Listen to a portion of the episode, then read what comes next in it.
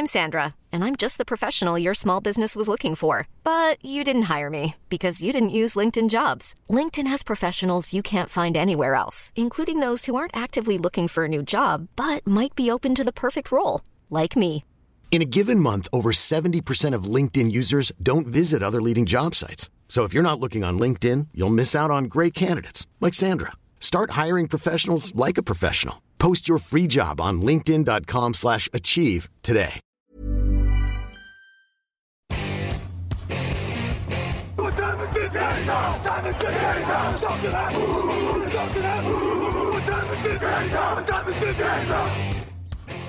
Hello, hello, bonjour et bienvenue à tous dans la suite des previews de la saison NFL 2022 sur TD Actu. Un jour, une preview. Aujourd'hui, on va parler des Denver Broncos. À mes côtés, Lucas Vola, bonjour. Salut Alain, salut Greg, salut tout le monde. Grégory Richard, bonjour. Bonjour messieurs et bonjour à tous. Prêt à être optimiste, Greg? Là, il y, a des- il y a moyen. Là, il y a moyen. Ah, euh, je pourrais vous surprendre, on va en reparler. Très bien. 7 victoires, 10 défaites pour les Broncos l'an dernier. Russell Wilson est arrivé. Ça leur a coûté Drew. Ils étaient sûrement pff, le cœur brisé. Euh, Noah Fent et Shelby Harris sont également partis euh, du côté de Seattle. Est-ce que Russell Wilson fait d'eux un prétendant au playoff, au titre, à quelque chose, à rien Lucas?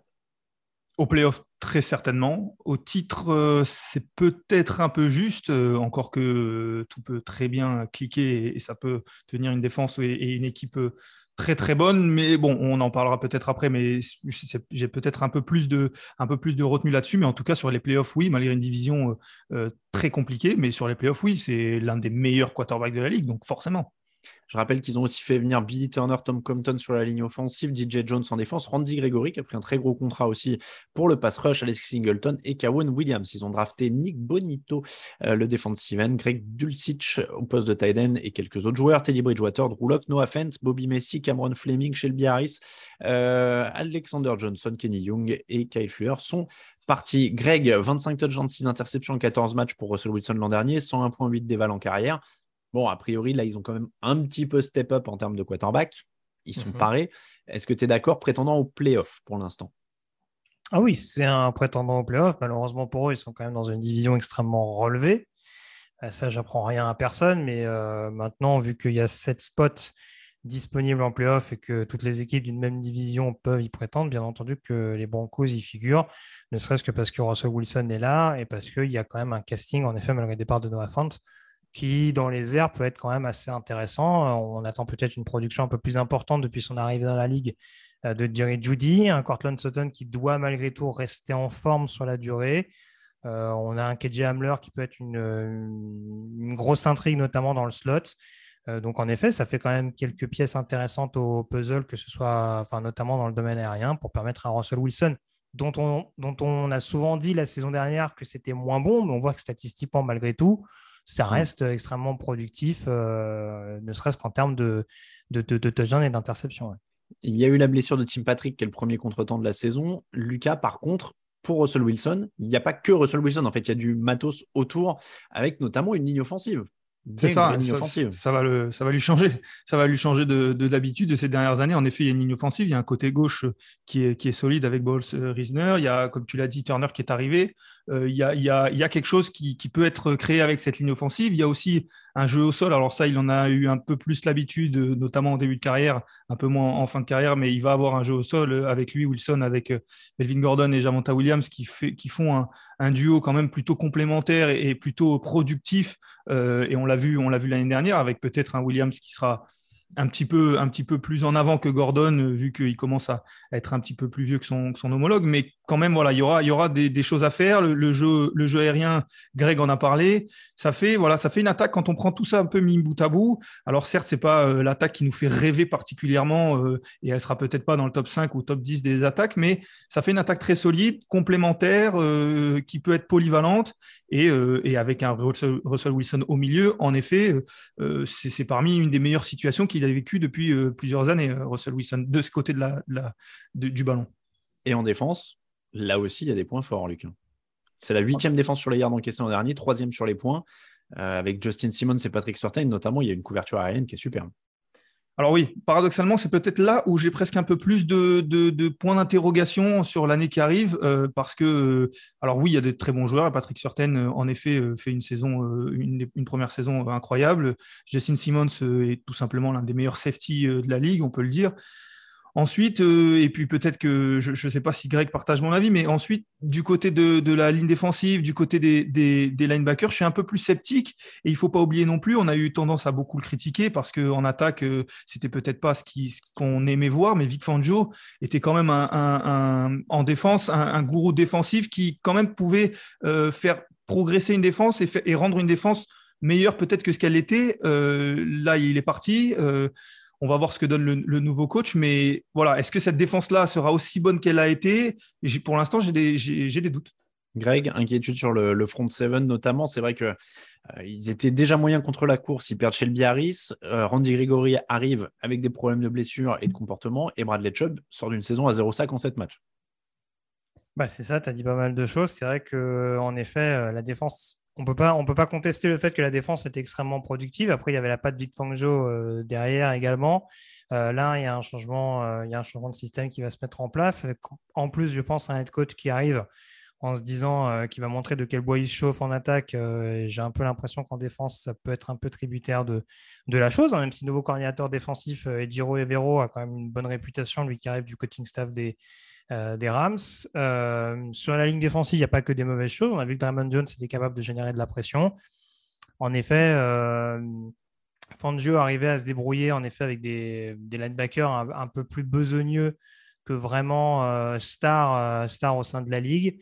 Est-ce qu'on pourra de nouveau réaliser ça du côté de Denver et justement éviter d'exposer un peu trop un backfield euh, qui est la valeur sûre, qui est la valeur sûre pardon, de cette escouade-là, mais qui peut craquer à force d'être sollicité. Encore une fois, dans une division où il y aura pas mal de, de, quarterbacks pour les, pour, les mettre à contribution.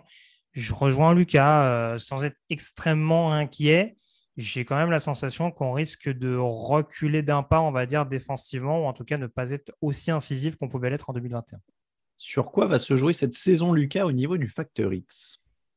Ben, le coach, je dirais le coach, on ne le connaît pas. Alors, il a, il a une, on le connaît pas vraiment en tant que head coach. Euh, je précise, il a, il a plutôt une bonne hype. En tout cas, il a plutôt, il a plutôt de bons retours quand on, on, on écoute les observateurs. Forcément, on, voilà, on parle de, de cette, cette année avec Blake Bortles où il a réussi à faire de Blake Bortles un, bon quarterback, ce qui n'était pas évident et qui ne l'est toujours pas. Euh, il a en effet travaillé avec euh, Aaron Rodgers et même si c'est un quarterback d'un talent extrême, bah forcément, son, son, son rôle de coordinateur a dû jouer dans, le fait de, gagner ces titres de MVP. Maintenant, voilà, est-ce qu'en head coach, on sait que c'est une étape supérieure? On a vu beaucoup de, coordinateurs offensifs euh, passer euh, coach principal et euh, ensuite ne pas forcément performer. alors, on a toujours Adam Gaze en tête, mais on espère que pour Hackett, ça ne sera, pas, ça sera pas le cas. Mais en tout cas, euh, c'est une question. Comment il va gérer cette arrivée en tant que, que, gérant de l'équipe entière euh, McDaniels, euh, Josh McDaniels, qui, qui, était un très bon coordinateur offensif du côté des Pats,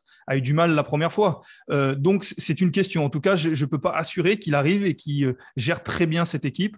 Il pourra le faire, mais c'est pour moi le facteur X parce que c'est une grande question. Je ne crois pas que tu aies dit son nom, c'est Nathaniel Hackett, hein, dont on parle, qui était le coordinateur offensif des Packers, qui a commencé sa carrière de coordinateur offensif chez les Bills en 2013 c'est là qu'on voit qu'il peut s'adapter aussi à différentes situations parce qu'à l'époque, il avait AJ Manuel, Tad Lewis et Jeff Tuel au poste de quarterback.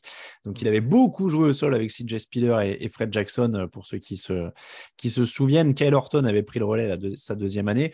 Et derrière, tu le disais, il a géré Black Bortles, il a géré l'attaque des Patriots de 2019 à 2021. Donc il y a des Packers. Euh, des Packers. Qu'est-ce que j'ai dit comme euh, Des Patriots. Des Patriots, pardon, des Packers. Sans doute parce qu'on a parlé de McDaniels précédemment. Ça doit, ça doit être ça. Donc des, des Packers avec Aaron Rodgers. Greg, est-ce que pour toi aussi c'est Nathaniel Hackett le, le facteur X? Ah bah oui, je, le... je vais avoir du mal à aller à l'encontre de ça. En effet, c'est un. En fait, en fait, ce qui me perturbe, c'est que j'ai pas été aussi emballé que ça par les saisons de Nathaniel Hackett. Alors encore une fois, on retient en effet ce qu'il a réussi à faire avec Blake Bortles en 2017. 2017-18, je crois, oui. si je me rappelle bien des, années. Après, globalement, alors tu le disais, c'est vrai qu'il n'a pas toujours eu des top quarterbacks non plus dans la ligue.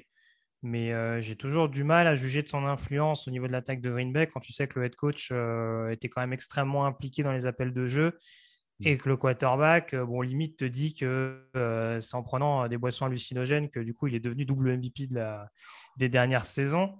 Donc c'est bien, ça met un peu de mérite sur le coaching staff. Bon, voilà, je, caricature un petit peu, mais vous avez compris l'idée.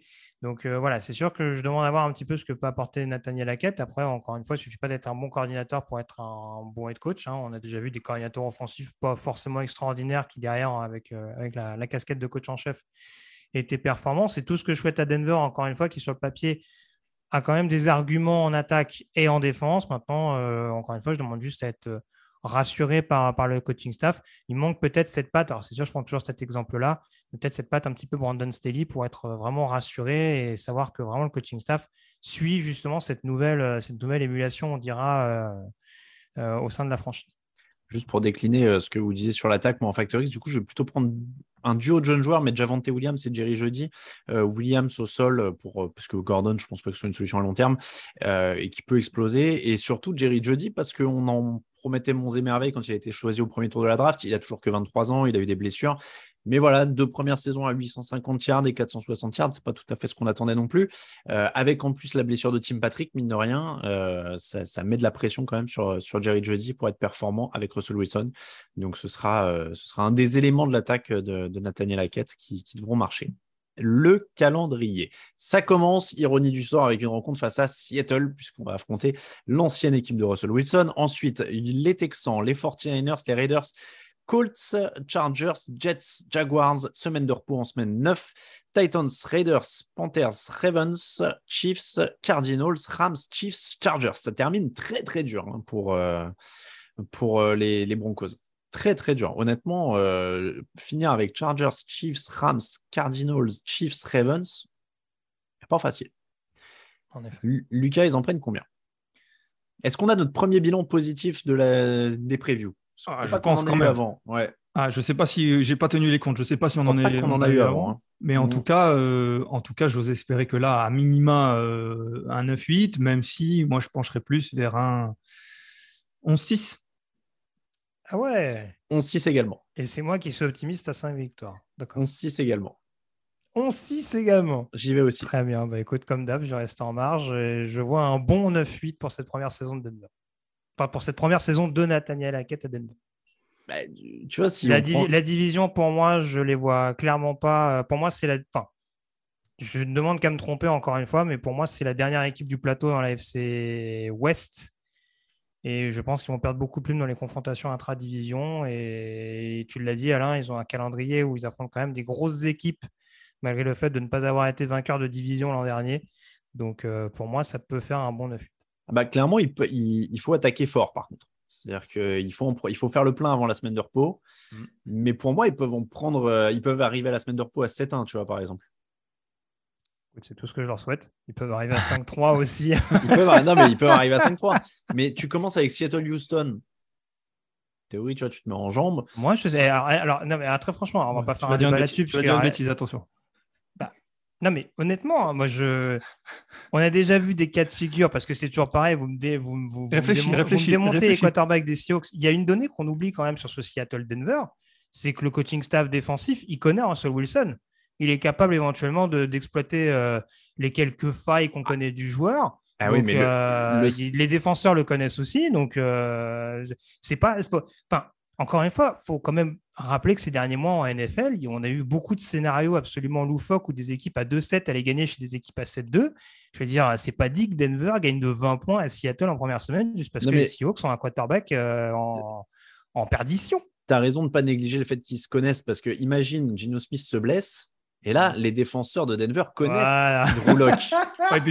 et là, il joue relâché, tu vois, du coup. Il joue complètement relâché. C'est Drew Locke. Et, puis, là, il merde. Non, mais... Russell Wilson euh, connaît très bien la défense de, Seattle aussi. Euh. Eh non, mais il y, a, y a pas de problème. À l'époque, on me disait Chicago, ils vont se faire torcher par New Orleans, c'est un pavé. Il y a pas... Non, mais voilà, faut, faut, juste, voilà, faut rester méfiant. Je pense pas que Denver va gagner de la tête et des épaules. Maintenant, Denver sera favori sur ce match-là, bien entendu. mais... encore une fois, je ne dis pas que Denver fera une mauvaise saison. C'est juste qu'encore une fois, il y a beaucoup d'éléments, je pense, qui vont être à, à mettre en place du côté du nouveau, du, nouveau coaching staff de Denver. Donc, non seulement ils ont un calendrier tu l'as dit encore une fois, une fin de calendrier qui va pas être simple et un début de calendrier qui est plus abordable, mais dans une période où tout va devoir aussi se mettre en place des deux côtés du ballon. Donc c'est aussi pour ça que j'ai encore un peu de réserve par rapport à, la franchise du Colorado. Vous savez ce qu'il est en train de faire, Richard, chers auditeurs? Il n'a pas envie d'être à demain parce qu'on va parler des Falcons demain. Et donc là, il se met à divaguer, il essaie de retarder l'échéance. Au moins, au moins c'est bien. Les auditeurs, souvent, je suis optimiste à 5 victoires et pessimiste à 9. Je pense que c'est le principal enseignement qui. Ah, mais on n'a pas dit que tu étais pessimiste là. Bah, ah, bah, manifestement, sur cette émission, j'apparais un peu pour le pisse froid du lot, mais. Euh, tu dis qu'on est très haut, mais on ne dit pas que tu es pessimiste. et, Lucas a dit qu'il pouvait partir de 9, je crois en plus. Donc, euh, Oui, j'ai dit qu'à minima, ça serait, ça, serait difficile de les voir en dessous, en tout cas. Donc, tu es dans la fourchette minimale, mais tu n'es pas. Je suis sur une bonne, je suis sur une bonne fourchette. Le mec, il parle plus français. Je suis sur une bonne fourchette, au moins 8-9. Voilà. C'est comme ça que se termine la preview des Denver Broncos. Merci de nous écouter, merci de nous soutenir sur Tipeee. N'hésitez pas aussi à nous soutenir, et c'est gratos, en mettant des évaluations sur les applis de podcast. Ça permet de nous faire grimper un peu dans les classements et de nous permettre d'être encore plus facilement découverts. Vous retrouvez la preview en version écrite avec le point de vue d'un autre rédacteur sur le site tdactu.com. Les réseaux sociaux, vous avez l'habitude aussi. On se retrouve demain pour une nouvelle preview et donc on parlera des Falcons.